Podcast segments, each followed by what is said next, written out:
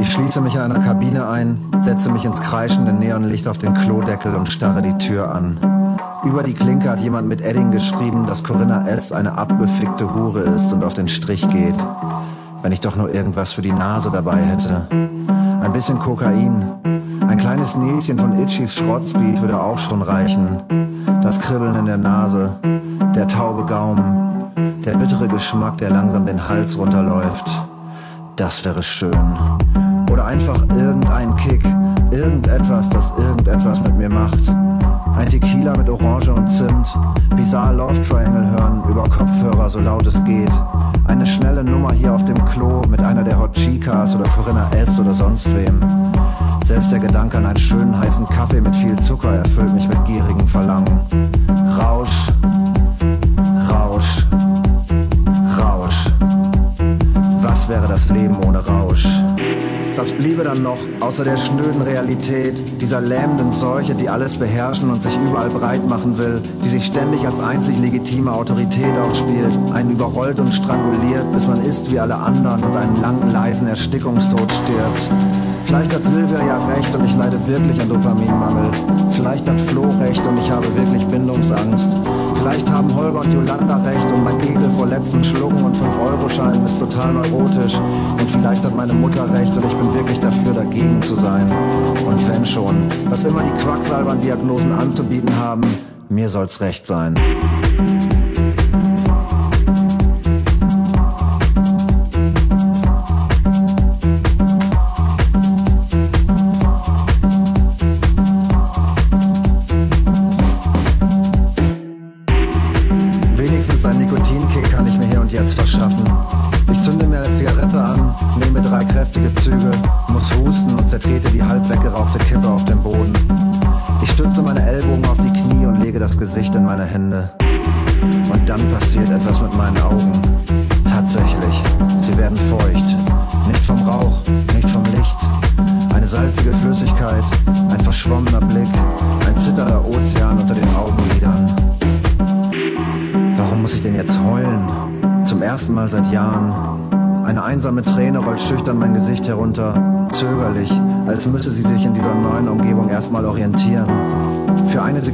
Sie an meinem Kiefer hängen und zerschellt dann auf dem versifften Boden des Klowagens. Wie gut sich das anfühlt. Weinen, auch ein guter Rausch. Hatte ich schon fast vergessen. Etwas fühlen, sich suhlen in einem warmen Bad aus Selbstmitleid. Hemmungslos und frei. Ist da jemand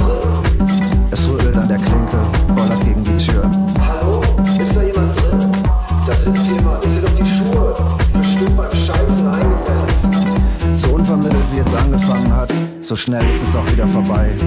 Ich quetsche noch zwei bis drei Tränen hinterher, dann muss die schöne Traurigkeit wieder dieser unbändigen Wut weichen, diesem irren Biest, das in mir tobt, ein autarkes Wesen mit großem Hunger, unersättlich, nicht zu bändigen.